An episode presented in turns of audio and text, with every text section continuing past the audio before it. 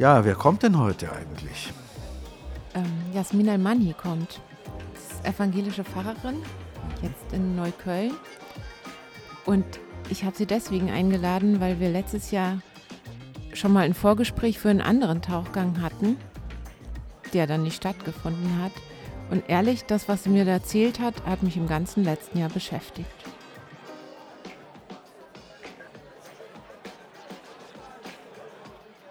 Hallo, ich bin Katrin Füsse. Hallo, Peter Gößwein. Jasmin, schön, dass du da bist. Peter, das ist Jasmin Elmanhi. Mhm. Hallo. Letztes Jahr haben wir uns zum ersten und ich glaube auch zum einzigen Mal getroffen und haben uns unterhalten ziemlich lange und es hat irgendwie total schön gepasst und gefunkt. Und ich musste im Laufe des Sommers immer wieder an dieses Gespräch denken, was wir geführt haben. Äh, und besonders eine Formulierung ist mir noch im Ohr geblieben, das war der Anfang unseres Gesprächs, von dem wir uns dann weiter weg bewegt haben. Und das war ein Satz, der war, Geschichte kommt von Geschehen. Kannst du dich noch erinnern? Ja, ich erinnere mich daran. Ähm, das ging mir auch so, dass ich noch ähm, öfter an dieses Gespräch gedacht hatte. Und zwar ähm, ist dieser Satz, das ist der Satz, den mein Vater mir einmal äh, nicht gesagt, sondern geschrieben hat als eine SMS.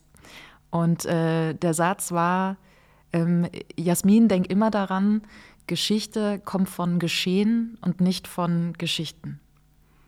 Und ähm, er schrieb mir ähm, diese Nachricht, als ich in Israel war. Das war eine Studienfahrt, ähm, die ich mit der Uni gemacht habe nach Israel. Und ähm, genau mit dem Satz ist eine kleine Geschichte verbunden. Ähm, die erzähle ich mal kurz. mein Vater, der ist äh, Ägypter und ähm, hat 1973 als Soldat gegen Israel gekämpft. Und ähm, man muss sagen, dass er Zeit seines Lebens ähm, Antisemit war. Also das war etwas, ähm, was immer wieder zwischen uns zu Auseinandersetzungen geführt hat. Umso älter ich wurde, umso, ähm, umso intensiver. Und dass ich im, im Kontext meines Theologiestudiums ähm, nach Israel gereist bin, das war für ihn ähm, eigentlich eine große Kränkung. Also ich war natürlich oft in Ägypten äh, als Kind und auch als Jugendliche. Also mein Vater, äh, meine Eltern haben sich getrennt, da war ich elf Jahre alt und dann ist mein Vater auch wieder zurückgegangen nach Kairo und hat dort gelebt. Das heißt, ich war ähm, über viele, viele Jahre ganz regelmäßig ähm, immer in Ägypten. Ähm, ich bin aber nicht konsequent zweisprachig aufgewachsen. Ähm, und irgendwann, als ich dann anfing, ähm, Theologie zu studieren, gehörte dazu natürlich auch das Studium des Hebräischen. Althebräisch aber erstmal. Genau, mhm. Althebräisch. Und ähm, das war für mich wirklich eine, äh, eine, Entdeckung, weil das so nah am Arabischen natürlich ist. Und ich mhm. hatte auch schon angefangen, ähm, Arabisch schreiben zu lernen. Mhm. Ähm, und mich hat das äh, Hebräische sehr begeistert. Es war aber auch sehr schwer für mich. Und in den Sommerferien oder in den Semesterferien bin ich auch mal mit einer Hebraika im Koffer nach äh, Kairo geflogen und wurde natürlich auch kontrolliert. Und äh, mein Vater hatte mich abgeholt, er wurde dann auch gerufen und so. Es war halt einiger ein Aufruhr. Und mein Vater hat, ähm, hat mir das damals schon ähm, sehr übel genommen. Also, dass er irgendwann mitbekommen hat, eigentlich kann ich besser Althebräisch lesen und übersetzen als das Arabische. Und es gab immer wieder dieses Thema, also äh, fliege ich nach Israel oder nicht. Ich hatte eben sehr viele äh, Visa für, für, Ägypten in meinem Pass. Also ich musste dann auch einen neuen Pass beantragen. Mhm. Das war, hatte für mich im, im Vorfeld einfach sehr viele Überlegungen. Und ich hatte aber eine, habe da eine große Chance für mich drin gesehen, also im Rahmen ähm, dieser, dieser Exkursion mit der Universität endlich nach Israel zu reisen. Und habe das dann ähm, gemacht. Genau, und also man muss dazu sagen, mein Vater hat mir eigentlich nie SMS geschrieben. Ich glaube wirklich. Ich glaube wirklich, also es würde mich nicht wundern, wenn das äh, fast die einzige Textnachricht war, die er mir eigentlich jemals geschrieben hat. Man also kann das sich vielleicht sogar direkt vorstellen, wie es, wie er sozusagen gesessen und sich bemüht hat, dass vielleicht damals immer noch mit dreimal auf ja. fünf gibt es I und dreimal auf B gibt es C. Ja, und ich glaube, es war für ihn auch, da merkt man das vielleicht mit Muttersprache oder so auch nochmal schwieriger, ne? dieses irgendwie Tippen. Und das war genau anlässlich der Reise, kurz Ja. vorm Losfahren? Oder Nee, ich war schon, ich war schon ein paar Tage dort. Du warst schon ein paar Tage Genau. da. Und es war, Aber, Entschuldigung, dann wollte er dir ja wirklich nochmal so was mitgeben. Ja. Oder so eine Boje, so ein Erinnerungsanker oder so. Ja. Vergiss nie, hat er ja geschrieben, oder? Genau, vergiss es nie. okay. Und das war für ihn auch, also wirklich, ähm, das, das, man, man muss das, also man kann das nur verstehen, glaube ich, wenn man diesen, also wir sagen immer Nahostkonflikt, ja, aber was das wirklich bedeutet, also wenn so ein Hass über Generationen weitergegeben wird und im Falle meines Vaters eben mit Anfang 20 diese Kriegserfahrung und das war, ähm, also jeder Krieg ist natürlich heftig, aber das war halt wirklich so, also jedes Jahr in Ägypten hat mein Vater diesen Krieg thematisiert, also wo die Soldaten standen, äh, wie das damals war. Ich weiß auch, dass der sein Leben lang Albträume hatte. Ähm, und in Deutschland, mein Vater hat Deutschland auch verehrt wegen Hitler. Also mir nicht nur einmal passiert, dass in Ägypten jemand ähm, äh, vor mir stand und den Hitlergruß ähm, äh, gemacht hat. Und mein Vater war dann, war eigentlich entsetzt darüber, was wir in der Schule lernen. Also er war wirklich auch äh, Holocaust-Leugner. Und für ihn war seine Auffassung war, also mir wird da etwas einge, äh, also sozusagen so gebrainwashed, ja, was nicht den historischen Tatsachen entspricht. Und er wüsste es. Und er hat eben ähm, auch äh, an einem Buch geschrieben, was sozusagen die, die Geschichte richtig darstellt. Also so ganz klassisch, die jüdische Weltverschwörung und so weiter. Und da, das war schon so in meiner Kindheit und lange, also bevor ich überhaupt mich entschied, ähm, Theologie zu studieren. Und als, also meine Mutter ist äh, katholisch und mein Vater ist ähm, Moslem, wobei man sagen muss, oder er war Moslem, er ist, äh, vor zwei Jahren ist er gestorben. Ähm, man muss dazu sagen, also er war nicht, äh, nicht sehr fromm. Ja, Ich habe mal die Formulierung gehört oder mich mal mit muslimischen Freunden haben wir überlegt, ob ein Ramadan-Muslim und ein Sonntagschrist in etwa das gleiche sind. Ja, ja, vielleicht, genau. Also ich habe ihn in, in Ägypten natürlich diese Frömmigkeit äh, meiner, meiner Familie erlebt.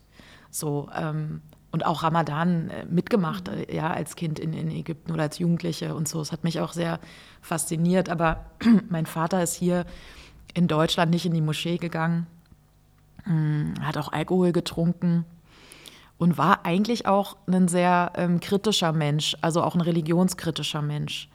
Also weil er auch in der Geschichte Ägyptens eben mitbekommen hat, ähm, ja, wie das Land auch äh, zurückgeworfen wurde durch eben eine Islamisierung, ja, und er ähm, in Deutschland eben auch diese, diese Freiheit äh, sehr genossen hat. Also er war auch irgendwie d- begeistert ja von so einem europäischen irgendwie Gedanken, so war ein moderner ähm, Mensch eigentlich. Und ähm, dennoch hat er keinen Zweifel daran gelassen, dass, ähm, wenn es um Religion geht, äh, der Islam äh, die, ein, die einzige Option äh, für ihn ist. Und ähm, das Christentum eben gerade in seiner Verbindung mit dem Judentum war für ihn ein, einfach die, also schlimmer wäre natürlich nur noch gewesen, ich hätte einen Mann jüdischen Glaubens geheiratet. Ja, das wäre sozusagen noch das Schlimmste gewesen. Aber ähm, also äh, christliche Theologie, das war auch etwas, äh, was ihn einfach sehr enttäuscht hat. Also, dass ich das, das gewählt habe und das war noch nicht mal, das war ja dann noch ein langer Weg ins Pfarramt. Also da reden wir jetzt nur über das Studium. Wie ging es dann weiter? Die SMS. Die SMS, Oder wie spannen wir den Bogen weiter? Also, der Bogen ist, ist der, dass ähm, mich das lange beschäftigt hat, die Frage, also ist das wirklich so, dass mein Vater ähm, sozusagen eine Wahrheit hat, die ich nicht kenne? Gibt es das? Ja, Bin ich nur zu dumm? genau. Oder weiß ich, habe ich halt nicht so viel gelesen wie er oder nicht so viel Erfahrung wie er. Das ist ja ein Genau. Gefühl, was, also das kenne ich, dass man, äh, dass man denkt, man weiß halt einfach noch nicht so viel, deswegen kann man sich da keine Meinung zutrauen oder muss dem anderen glauben. Genau. Und es hatte etwas sehr ähm, Herablassendes. Und natürlich hat er, also mit meiner ich meine, man fragt sich das auch, ist das jetzt zufällig, ja, dass ich dann diesen Weg gegangen bin? Aber das Gleiche findet sich, oder, oder Religion ist dafür ja extrem anfällig. Ne? Also ich habe das zum Beispiel auch erlebt in, in meiner ähm, Praxis dann als Pfarrerin, weil ich in Prenzlauer Berg war, also Menschen, die in der DDR aufgrund ihres Glaubens äh, lächerlich gemacht wurden. Mhm. So. Und im Prinzip ist mir so ein bisschen Gleiches widerfahren. Also mhm. wenn man das ähm, auf meinen Vater bezieht. Also er hat mir eben in, in dieser Auseinandersetzung ähm, also diese, das eine Thema dieser Antisemitismus, ne, einmal sozusagen so sehr an meiner Wahrnehmung. Ich habe einfach an meiner Wahrnehmung gezweifelt. Ich hätte da vielleicht eine Frage noch dazu. Ähm, geschehen, was ist das Geschehen? Also was er ja, formuliert, ist es die historische Wahrheit?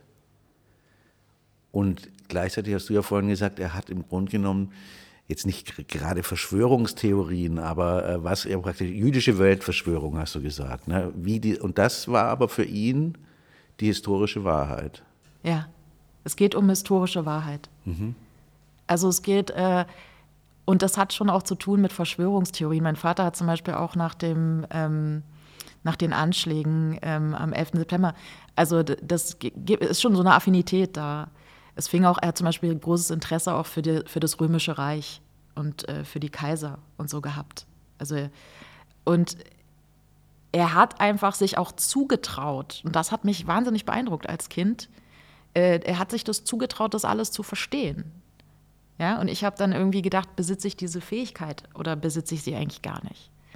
Und eben genau das, was du gesagt hast, Katrin, dieses Gefühl, bin ich eigentlich zu dumm. Also ich hatte tatsächlich im Studium selbst immer noch Angst davor, dass irgendwann irgendwie am schwarzen Brett steht. Übrigens, Frau Emani ist zu dumm, um zu studieren. Mhm. Tatsächlich hat mich das ähm, wirklich verfolgt. Mhm.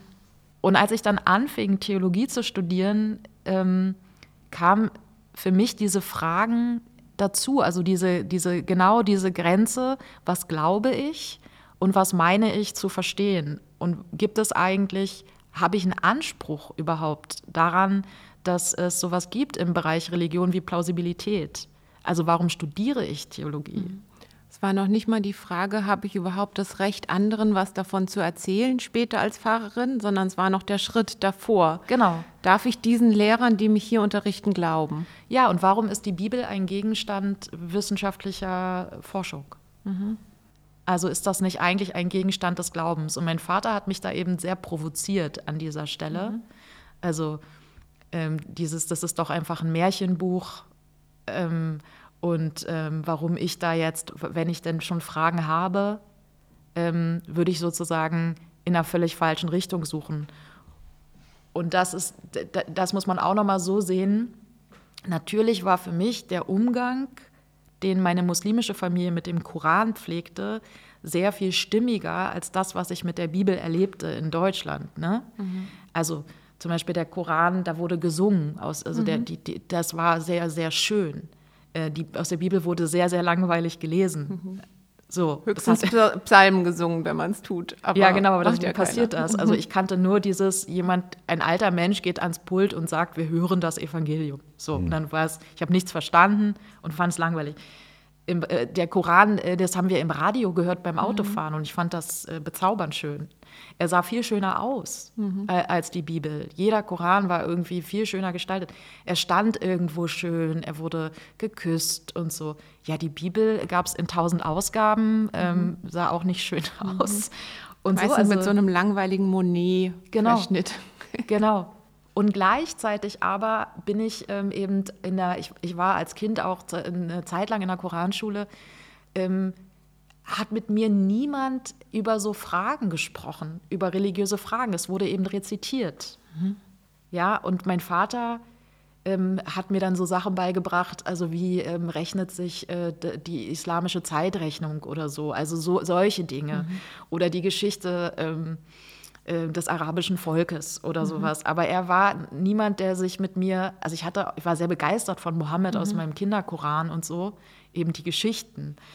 Aber ähm, er hat mich da nie irgendwie, wenn ich jetzt gefragt habe, äh, wie sieht Gott aus oder irgendwie ist denn, wie ist das denn, wenn jemand stirbt oder so. Und diese Fragen haben aber sehr wohl eine Rolle gespielt im evangelischen Religionsunterricht. Da wurde ich, ähm, da durfte ich fragen. Und ich habe zwar nicht immer jetzt so eine zufriedenstellende Antwort bekommen, aber ich habe irgendwie sehr schnell gemerkt, ähm, dass das viel dialogischer ist und dass das auch Denken irgendwie erwünscht ist. Mhm. Dass diese Fragen einen Wert haben. Ja, mhm. genau. Dass ich fragen darf und ähm, dass da auch niemand sagt, ähm, so leicht, was ist jetzt richtig oder falsch, sondern mich eigentlich motiviert hat, ähm, weiterzudenken. Mhm. Und natürlich irgendwann war ich gleichermaßen auch sehr ähm, eingenommen von den Geschichten, wobei die eigentlich erst später, als ich selber Religion unterrichtet habe, da noch mal eine Rolle gespielt haben, weil mhm. ich dann eben auch mich die, die selber erzählt habe und mir eben selber angeeignet habe und diese die auch dann kennengelernt habe als wirklich große äh, Literatur, ja, oder große Geschichten irgendwie, die an die Kindern wahnsinnig viel geben. So. Aber bis zu diesem Zeitpunkt war also für mich im Studium eigentlich die Hauptfrage, warum hat die Bibel ähm, Geltung oder warum ist sie, ist sie Grundlage und Gegenstand einer intellektuellen, einer gedanklichen, einer wissenschaftlichen Auseinandersetzung? So, und wie kann ich meinem Vater begegnen, mhm. irgendwie mit stichhaltigen Argumenten? Mhm. Also Rechtfertigung gegenüber allen, die nicht Theologie studieren. Mhm. Ja, also mein Vater war natürlich auch großer Nietzsche-Fan. Das ist leider, glaube ich, auch oft so. Ne? Also, ähm, und er, also letztlich ging es schon, war es einfach eine Fortführung dieser ganz äh, klassischen Religionskritik sozusagen seit der Aufklärung. Ähm, was ist, ähm, also ist die Bibel eine Autorität, ähm, die sozusagen vorausgesetzt werden kann? Also muss ich den Inhalten der Bibel mhm. einfach mit Glauben begegnen im Sinne mhm. von Gehorsam? Ich habe vielleicht eine Frage dazu. Wenn du jetzt nicht, ähm, also du hättest Islam äh, studiert. Ich dachte, ne, Islamwissenschaft heißt es ja wahrscheinlich nicht. Mhm. Also du wärst, soweit man das als Frau kann, in den, äh, die islamische Religion eingestiegen. Was glaubst du, wie er reagiert hätte? Weil es, äh, so wie du, äh, ist er ja eine ganz, also so gibt es ja zwei Seiten. Ja? Also wenn schon, wenn Religion, dann den Koran und auf der anderen Seite eine ganz starke Religionskritik oder mhm. Ablehnung. Ich glaube, er wäre da sehr stolz gewesen. Ich glaube, was ihn eher irritiert hätte, wäre, wenn ich jetzt ein Kopftuch getragen hätte. Oder wenn ich konvertiert wäre. Also was heißt konvertiert? Ich bin ja konvertiert, fällt mir gerade auf. Also so, so bin ja, ich schon ja, drin. Ja, also ne, wenn ich jetzt äh, irgendwie ein Bekenntnis abgelegt hätte ähm, oder jetzt so auf, auf eine Art fromm geworden wäre. Aber islamische Theologie hätte ihn, hätte ihn gefreut. Also ich, ich glaube das irgendwie. Ich habe, ähm, ich weiß es ehrlich gesagt aber nicht. Aber ich denke schon, weil das hat ja auch was, es ist, mein, es, es ist ja, also er war ja eigentlich immer in der, in der schlechteren Ausgangsposition in der Vermittlung seiner Kultur und seiner Religion. Ja, und dann haben die sich auch noch äh, scheiden lassen. Und wenn ich jetzt gesagt, es war natürlich auch auf der Ebene irgendwie, ähm, hatte er irgendwie verloren, sagen wir mal so. Ne? Und ähm, deswegen glaube ich, wäre das in, in, auf dieser Ebene schon für ihn ähm, quasi so, so, so, ein Sieg gewesen oder irgendwie äh, was, was ihn erfreut hätte. Und einfach das Interesse an, an, der, an, dieser, an dieser Religion auf dieser Ebene wissenschaftlich hätte ihn, hätte ihn gefreut. Alleine schon, weil ich das Arabische natürlich also intellektuelles hätte. Interesse ist in Ordnung und erwünscht, aber eine gläubige Hingabe irgendwie suspekt. Ja, mhm. mein Vater hat, glaube ich, wirklich, äh, also zum Beispiel meine Tanten waren, also seine Schwestern, die hat er sehr geliebt, äh, die waren sehr fromm. Und ich weiß noch, dass zum Beispiel meine eine Tante, die fing dann an, sich so komplett zu verschleiern, als, äh, als mhm. ihr Mann gestorben war. Und es war so, dass wir die besucht haben, die haben in einem Dorf äh, gelebt und äh, wir standen da auf einem, mein Vater fuhr also auf so einem Marktplatz und wir wollten Obst kaufen. Und plötzlich kam eben so eine völlig verschleierte Frau auf mich zugerannt. Und ich habe mich zu Tode erschrocken. und hat mich ins Auto gerettet, äh, sozusagen. Und dann stellte sich eben raus, dass das meine Tante ist. Und dann waren wir zu Hause und mein Vater hat also getobt und hat ihr gesagt, wie kannst du das machen? Was soll das überhaupt? Das war irgendwie neu, dass sie das mhm. machte. Und dann, äh, dann sagte meine Tante, na ja, weißt du, die, man muss aufpassen, die Männer sind äh, wie Wölfe.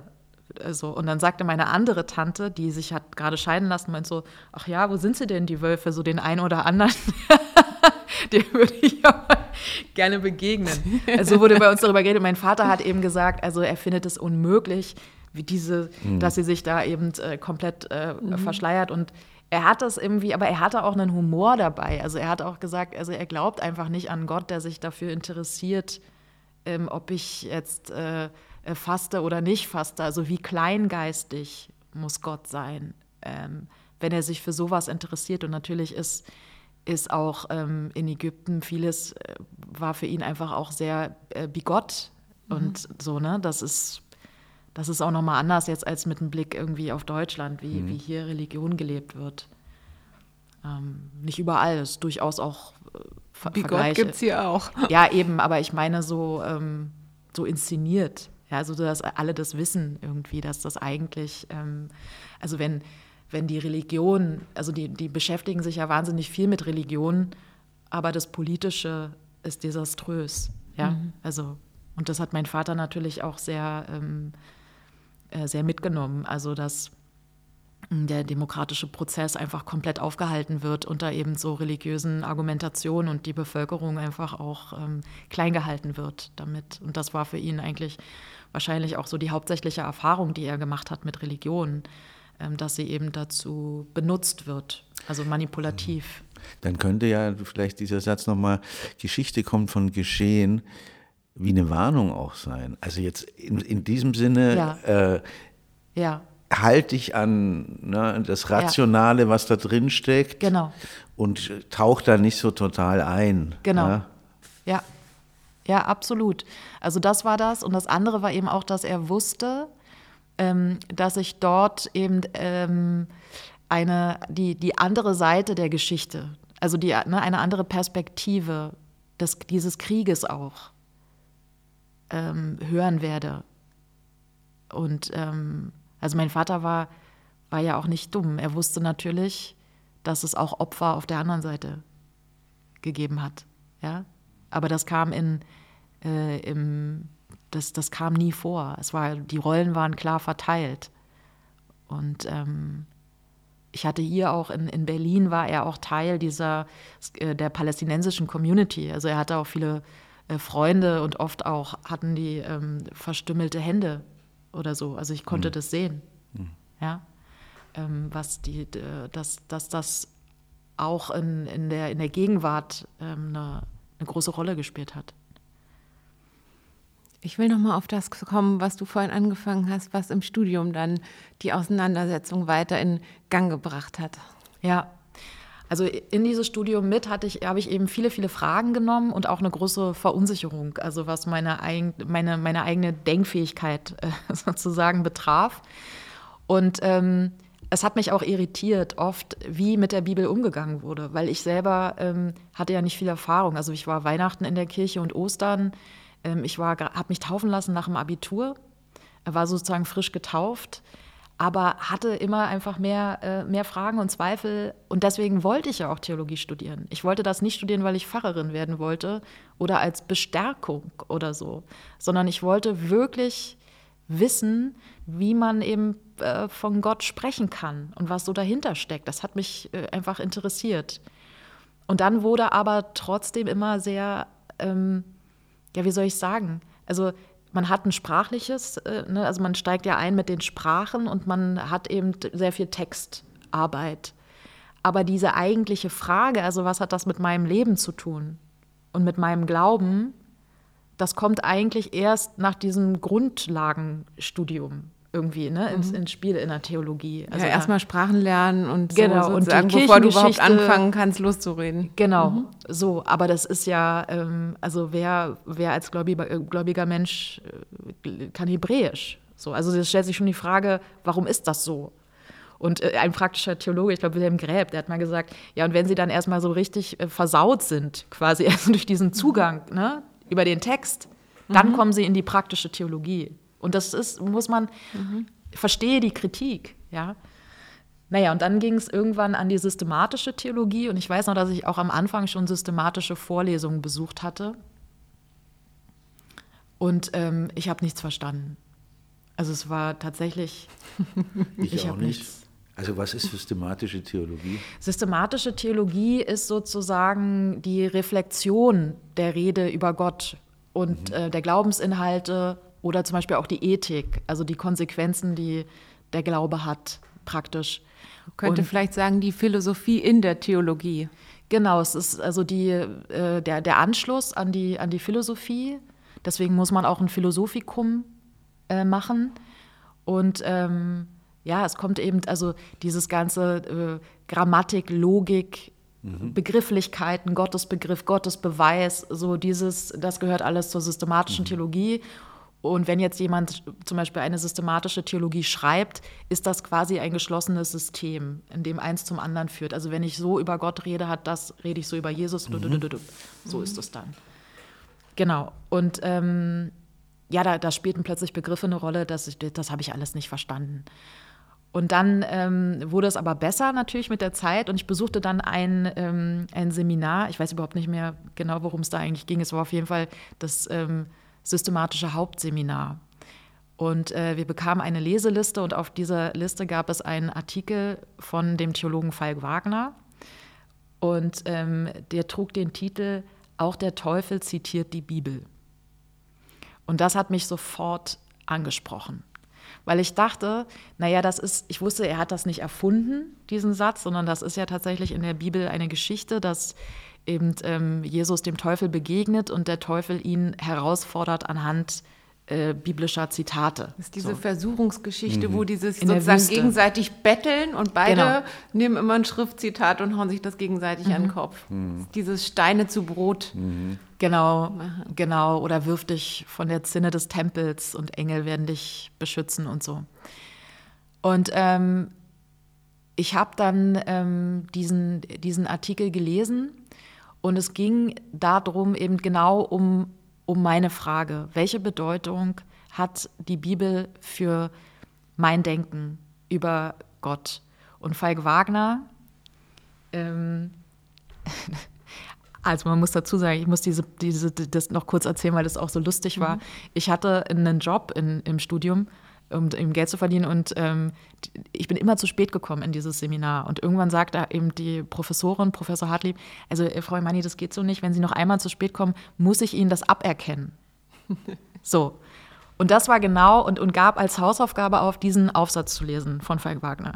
Und ich war also die Woche wirklich wie gebannt. Ich habe den, glaube ich, dreimal hintereinander gelesen, äh, diesen Aufsatz. Und war völlig drin und so. Und dann kam dieses Seminar und ich kam zu spät. Und ich dachte, oh nein, nein, nein, nein, das darf nicht sein, das, ich brauche ja die Scheine und so. Und dann redeten wir über diesen Artikel und ich war also derart äh, leidenschaftlich bei der Sache, dass sie mich dann hinterher rief und meinte, okay, Frau, Sie sind zwar zu spät gekommen, aber Sie haben sich so gut beteiligt, ähm, dass Sie jetzt noch mal so durchkommen. Also Falk Wagner hatte auch meinen Seminarschein gerettet. Ähm, und ich hatte zum ersten Mal in meinem Studium wirklich diese Erfahrung gemacht, wie das sein kann. Also wenn einen wirklich was so total fasziniert.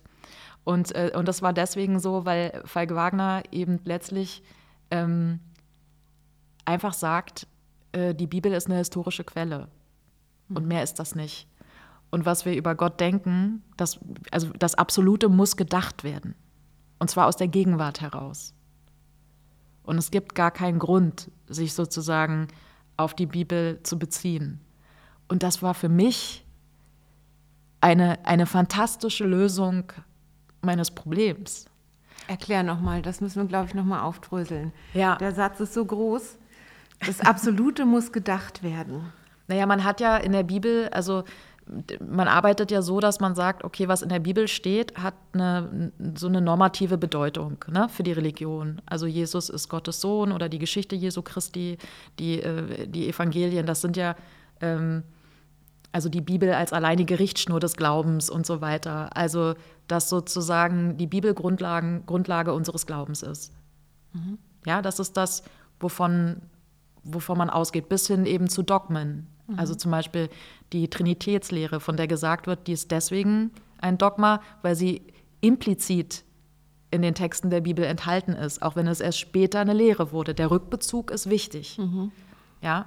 Man kann nicht irgendwas behaupten, sondern alle Lehrsätze über Gott müssen aus genau. der Bibel sozusagen hergeleitet sein. Genau.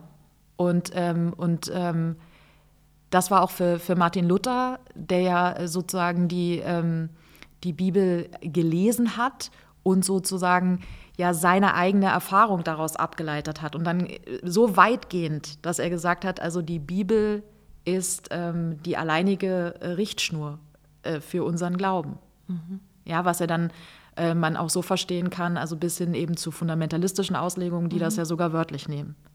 Und trotzdem ist auch in der Theologie immer dieser, dieser Rückbezug zu den biblischen Texten Teil der Hermeneutik. Mhm. Und ähm, man kann das auf verschiedene Arten. Was anderes gibt ja, es ja nicht. Man kann das auf verschiedene Arten begründen. Also man kann sagen, wurde ja auch gemacht, dass zum Beispiel der Ursprung wichtig ist. Also umso weiter man zurückgeht, umso mehr kommt man an den wahren Kern. Oder die Mitte der Schrift. Also es gäbe irgendein Anliegen in der Bibel, was sozusagen hinter den Texten ähm, ist. Und ähm, also es gibt verschiedene Ansätze, wie das zu verstehen ist, aber es wurde nie gekappt diese, mhm. diese Verbindung, diese Kontinuität. Vielleicht dazu eine Frage, weil ich weiß nicht, ob du das Stück Per Gint von Ibsen kennt. Der will Per Gint nach vielen Jahren rausfinden, wer er ist. Und dann er nimmt er eine Zwiebel und macht immer so Sätze über sich, die eine Schale weg und dann die nächste und die nächste und irgendwann ist nichts mehr da. Genau. Das ja? ist genau das, was passiert oh. ist. Und das wäre jetzt meine Frage. Ne? Ja, er hat alles dekonstruiert. Mhm. Alles, was ich irgendwie ähm, Falk Wagner. Falk Wagner. Der, der, er ist ein, also man kann ganz viel über ihn sagen, aber er ist wirklich brillant in seiner Analyse. Und ich konnte so mitgehen. Und ich habe gedacht, genau das stimmt. Das ist nicht plausibel, was der und der Theologe irgendwie, das kann man doch nicht denken. Und wie kann man überhaupt ähm, etwas anderes als die eigene Vernunft äh, als, äh, als Grundlage nehmen? Ja, und er macht das dann auch. Also er sagt dann, okay, also wie kann man denn jetzt denken, dass Gott Mensch geworden ist? Und er war also erste Schale weg. Ja, also nachdem er sich von der Bibel verabschiedet hat. Er, er verabschiedet mhm. sich davon und sagt also, Bibel, äh, eine, eine Autorität können wir nicht mehr annehmen. Äh, es gibt nichts Normatives, ähm, auch moralisch versagt die Bibel, weil sie sozusagen auch, von einer Moral erzählt, die unseren gar nicht mehr entspricht äh, zum Teil. Also auf jeder Ebene die weg. Und jetzt fangen wir an zu denken. Er war ein großer Hegel-Kenner äh, und ähm, Spezialist und ähm, eben sehr, sehr anschlussfähig an die Theologie, er hat auch an die Philosophie, er hat Philosophie ähm, und Soziologie studiert, bevor er Theologie studiert hat. Und ähm, sagt dann eben, das ist das Programm, das Absolute muss gedacht werden. Und ähm, genau, und er, und, und er macht das dann. Und also die, die Denkbewegung ist im Prinzip so, ähm, wenn ich das jetzt äh, richtig wiedergebe, also er stellt sich vor, Gott ist sozusagen eine, ähm, eine, eine, eine Macht, Ne? Also dieses, wie er auch in der Theologie, also wie nennt man das nochmal, die Allmächtigkeit, ja, also aus sich selbst heraus aktiv und so weiter. Und ähm, wenn, er, wenn wir nun sagen, er wird Mensch, dann heißt das, es gibt eine Relation, also etwas anderes, etwas Passives, ähm, was aber in Relation steht, ja, zu dieser Allmacht. Und damit verliert die Allmacht ihre Allmacht, mhm. weil sie eine Relation ja, und das ist sozusagen dieses, diese Bewegung bezeichnet er als den Tod Gottes. Und zwar den Tod des allmächtigen Gottes und die Menschwerdung. Und was kann der Mensch jetzt machen? Entweder er macht sich selbst zum Gott, was wir auch äh, erleben, und ruft selber seine Allmacht aus und verhält sich dementsprechend und setzt sich auf den Thron, oder aber er erkennt genau dieses Verhältnis an und versteht, dass diese gewonnene Freiheit nur dann vollzogen wird, wenn ich den anderen als genauso frei anerkenne. Also die Anerkennung der Freiheit des anderen ist der Vollzug der christlichen Freiheit. Also auch dieses Machtverhältnis aufzulösen. Genau. Zwischen Gott und Mensch oder irgendwie so. Genau. Oder? Und dieser Freiheitsbegriff, also ich finde, ich finde das ein großartiger mhm. äh, Gedanke. Ja. Ähm, die Frage ist, war, war für mich dann, und ich habe das, also ähm, das, das hat mich wirklich lange, lange beschäftigt und es ist bis heute so, dass ich ähm, das Grab aufsuche von Falk Wagner und Wo ist es? Blumen niederlege in Berlin auf dem Dreifaltigkeitsfriedhof und zwar direkt gegenüber von äh, Friedrich Schleiermacher. Ähm, genau. Weil das war so wichtig für mich, also einmal, und ich habe wirklich auch geheult in der Bibliothek, als nämlich nichts mehr übrig blieb. Also es hat mich auch wirklich verzweifelt äh, zurückgelassen. Ähm, und es war für mich auch eine Frage, ob ich überhaupt weiter Theologie studieren kann. Was ich nicht wusste, war, dass das auch eine Frage für Falk Wagner war. Mhm. Also, und ähm, er auch bis heute auch als eben, äh, also ich glaube, auch noch vielen bekannt ist als diese Rolle, die er hat, also was zu dekonstruieren. Mhm. Aber für mich war eben auch dieser Freiheitsbegriff, und dazu wird auch äh, viel gearbeitet, so wirklich ähm, interessant. Und ich habe das, ähm, das war für mich so eine Erlösung, dass ich sagen kann, das ist doch total vernünftig. Wir können das tatsächlich denken.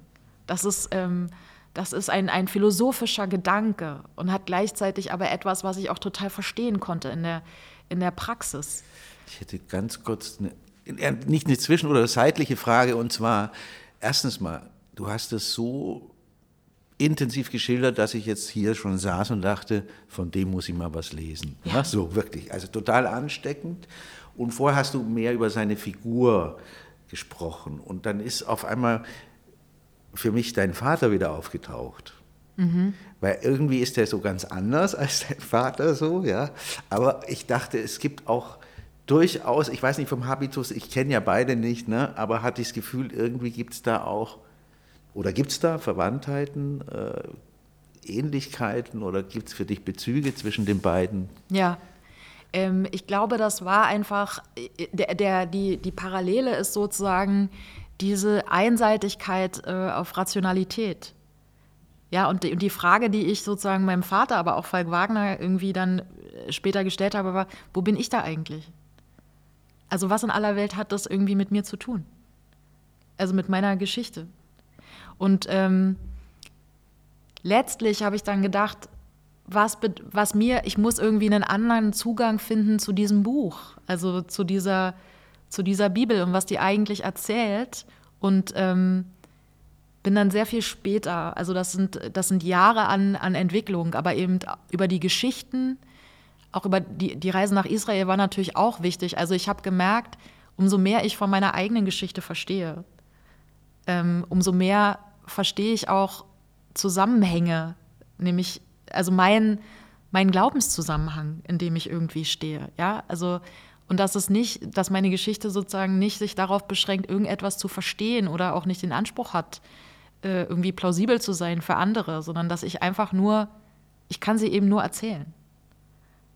Und ähm, für mich sind dann andere Sachen sehr viel wichtiger geworden, nämlich die Erfahrung und die Frage, wie ich mein Leben deute. Und ähm, die Bibel spielt insofern eine wichtige Rolle, weil sie mir eben Geschichten anbietet ähm, oder Sinnzusammenhänge, ähm, die eben wie, die, wie, wie ein Spiegel für mich funktionieren ja? und mir, ähm, mir die Möglichkeit geben, das ist, das ist, äh, weil man, wenn man verliebt ist in diese Geschichten, ne? oder die irgendwie so immer so präsent hat. Also zum Beispiel ein Theologe hat es mal genannt, die Bibel ist ein Ausdrucksuniversum religiöser Erfahrung. Und das ist etwas, ähm, das ist, das ist ja ein sehr, sehr weiter Begriff, das kann irgendwie alles Mögliche bedeuten. Und es hat mich manchmal auch ein bisschen geärgert an Theologie, dass sie immer so weite Begriffe hat, aber nie sowas so auch richtig auf den Punkt bringt. Aber auf der anderen Seite dachte ich dann, naja, vielleicht bin der Punkt einfach auch ich. Und die, die Frage ähm, gar nicht so, warum ich immer diesen Anspruch habe, äh, dass alle verstehen müssen, was ich denke. Oder, oder kennt ihr das, wenn man so lange etwas irgendwie bewegt, bis man denkt, also wann ist denn der Punkt, an dem man es äh, sagt oder an dem man sich mitteilt? Und das ist so ein bisschen ähm, verkümmert in mir in dieser Zeit. Also die einzige berechtigte Art und Weise, sich mitzuteilen an der Universität, sind ja wissenschaftliche Hausaufgaben. Das, das muss man sich klar machen. Und die habe ich geschrieben über Falk Wagner. So. Und ähm, aber die eigentliche Geschichte, die ich jetzt erzähle, ja, mhm. also das äh, sozusagen, warum hat mich das so interessiert oder ähm, wieso, was hat das zu tun mit meiner Biografie und wie ich aufgewachsen bin? Warum war die Frage, was ist jetzt das richtige heilige Buch eigentlich irgendwie äh, wichtig? Warum wollte ich ähm, unbedingt, dass mein Vater sozusagen anerkennt, ähm, dass, ich, dass ich denkerisch was leiste, dass ich nicht einfach nur ähm, dumm irgendwie glaube. Wer ist die Autorität eigentlich in meinem Leben und so, der ich folge? Das sind Geschichten, ähm, die ich jetzt irgendwie erst erzählen kann. Und ich glaube, dass das eben eine große, also man braucht dazu irgendeine Art von Ermutigung. Und die Frage ist ja, wo findet die eigentlich statt? Mhm. Wenn man genau das habe ich mich gerade gefragt. Ja. Also wo kommt der Mut her, seiner eigenen Geschichte zu trauen, im Sinne von ihr zu glauben, dass es eine, überhaupt eine Geschichte ist ähm, und sie dann auch erzählen zu dürfen. Also ich habe ähm, tatsächlich von einem Schriftsteller einen Satz mitgebracht, der schreibt dann von sich selber, ähm, bevor er das Buch schreibt, die Nacht davor, diese, diese Erfahrung, bevor er anfängt zu schreiben, schreibt er, ich war Zeuge von etwas geworden, das erzählt werden musste. Und es oblag mir und niemand anderem, es zu erzählen. Genau. Und ich denke, boah, toll. Und gleichzeitig denke ich, wo hätte dieses Selbstbewusstsein her? Ja, und ich finde, das ist gerade auch ein Riesenthema, gesellschaftlich zu beobachten, wer spricht und wer erzählt seine Geschichte und wer bekommt den Raum dafür. Und das findet eben in den Familien auch statt. Ja? Und man, das ist ein Generationenkonflikt, ein Thema, das spielt vor allem in, glaube ich, eben Familien mit Migrationshintergrund. Also das so ist meine Perspektive eine, eine große Rolle.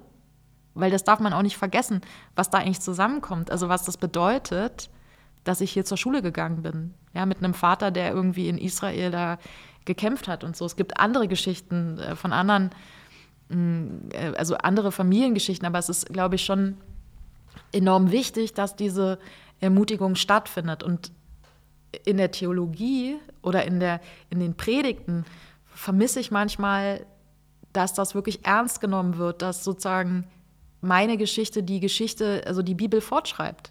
Das sind unsere Erfahrungen, das sind Glaubenserfahrungen.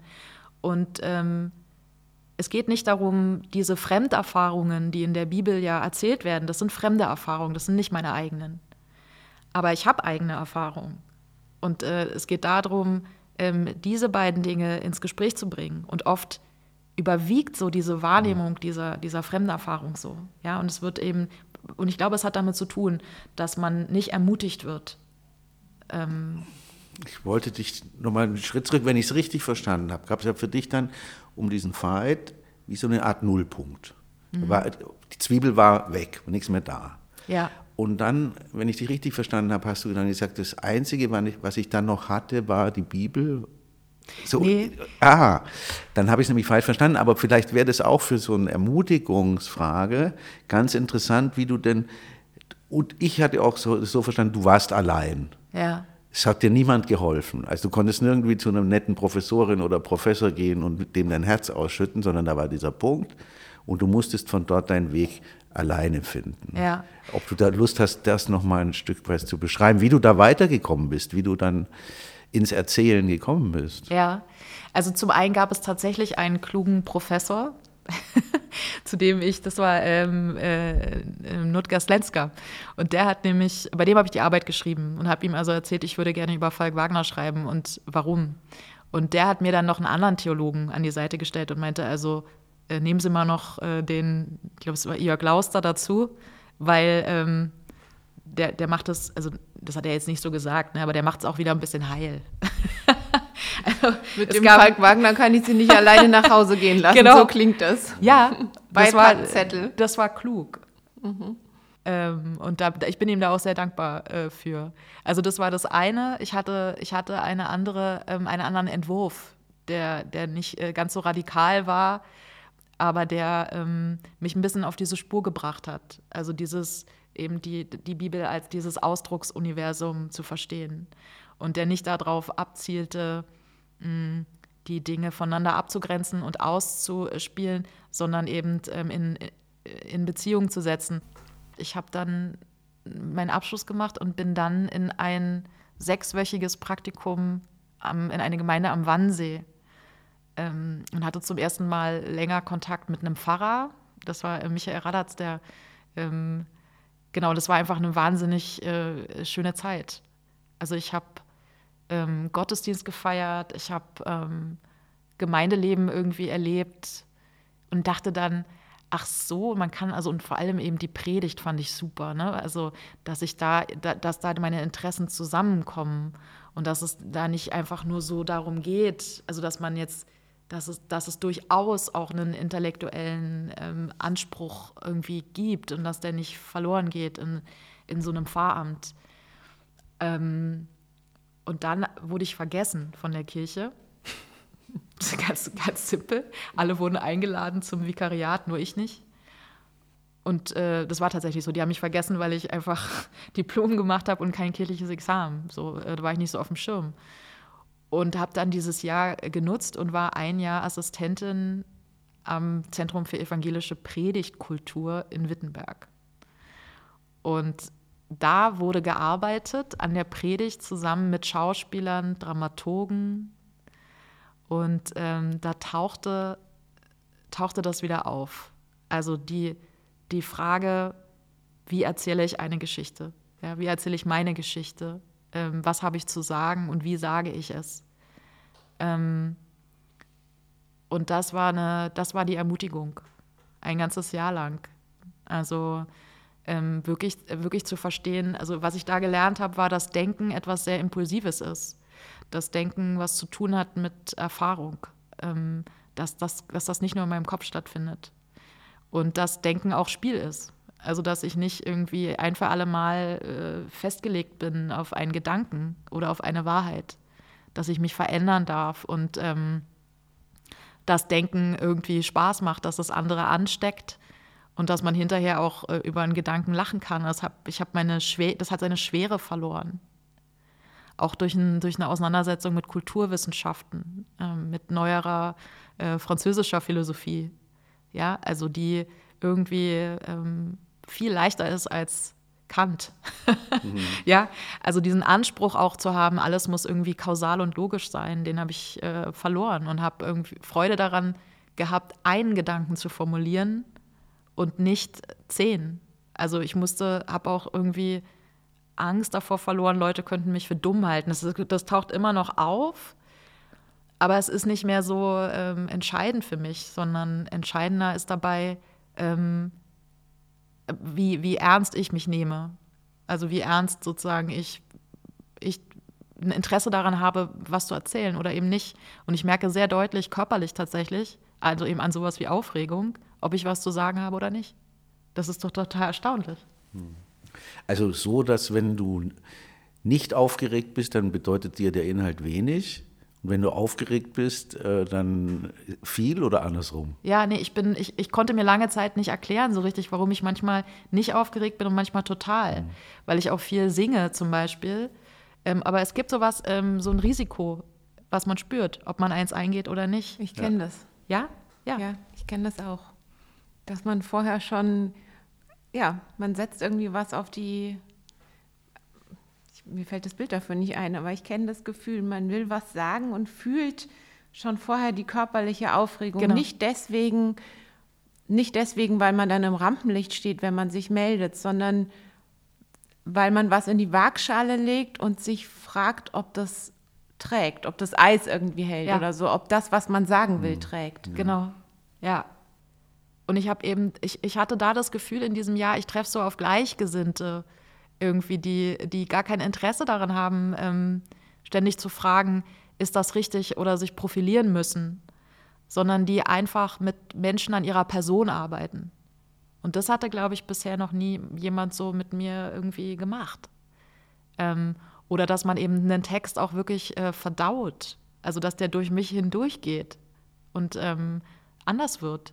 Ähm, einfach auch Spiel an Sprache war auch viel dabei. Ich will noch mal, wir hatten am Anfang, Geschichte kommt von Geschehen. Und wir merken jetzt im Laufe der Geschichte, wir widersprechen. Du merkst, irgendwas stimmt da nicht, sondern mhm. das ist genau anders. Äh, ja und nein. Also ich glaube, es gibt ein, ein Recht, seine eigene Geschichte zu erzählen. Aber es gibt genauso das Recht auf den Anspruch von Plausibilität. Ich würde den niemanden nehmen wollen. Also ich fand das, finde das mhm. wichtig, dass, ähm, dass eine Theologie, die öffentlich betrieben wird, die Ämter verleiht, diesen Anspruch hat. Und ich finde, den hat sie durch eine historisch-kritische Methode der Schriftauslegung. Dafür hat sie sich entschieden und dem ähm, wird sie gerecht. Ich finde auch, ich habe mich auch gegen Freikirchen entschieden. Aus dem Grund, weil ich mir dann vorgestellt habe, wie ist denn das? Also ich, ich brauche doch irgendwie so ein Grundvertrauen oder zumindest irgendwie jemand, der öffentlich predigt und redet, finde ich, muss auch angreifbar sein oder nachbefragbar. Und ähm, das war mir wichtig, dass ich das auch im Talat tue, dass ich als Pfarrerin kenntlich bin, dass ich irgendwie, dass ich dieses Studium gemacht habe. Das finde ich gehört zu so einem und, und dass jeder das Recht hat, selber zu denken und das anzufragen. Und, ich, und das ist, ist, ja, ist ja etwas, ähm, also das gehört unbedingt dazu. Aber gleichzeitig braucht es auch die Ermutigung, ähm, sich einzubringen und, zu, und nicht nur intellektuell. Also nicht mit dem Anspruch irgendwie, eine, eine, eine sehr kodierte Sprache, ja, wie die Wissenschaft, sondern einfach eben ähm, zu erzählen und diese Verbindungen zu entdecken. Also und deine insofern, Geschichte zu erzählen. Ja, und äh, Geschehen, also mein Vater hat ja gesagt, Geschichte kommt von Geschehen und nicht von Geschichten.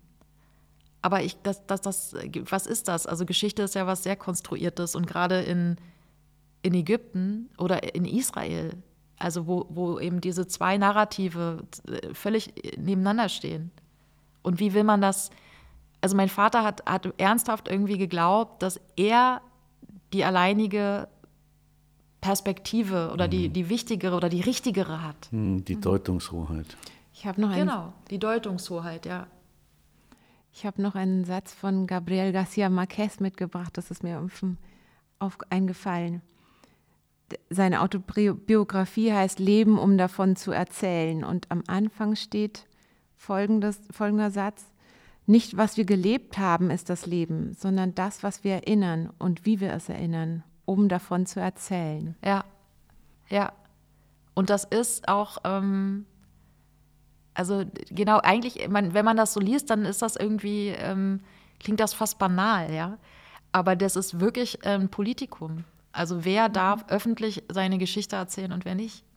Und ähm, für mich war das eben eine, eine, ganz entscheidende Erfahrung innerhalb meiner Familie, also mit diesem Vater, der das ähm, eben nicht, also mich nicht dazu ermutigt hat, sondern dessen eigene Geschichte eben so viel Raum eingenommen hat, ja, dass da irgendwie gar kein Platz mehr war und sich, ähm, ich glaube auch für ihn, also nichts nichts mehr verändert hat. Das war einfach ein ganz starres System.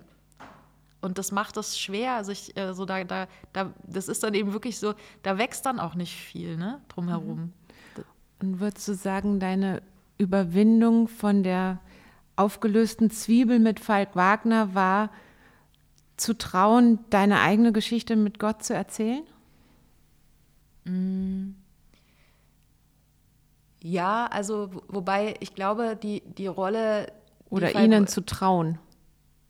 Ja, also es war sozusagen eine, eine Aufgabe, also so im Sinne von aufgeben. Mhm. Also ich habe ich hab etwas ähm, mit Falk Wagner sozusagen, ähm, wusste ich hinterher eigentlich, was ich nicht wollte. Also ich wollte mhm. nicht so werden.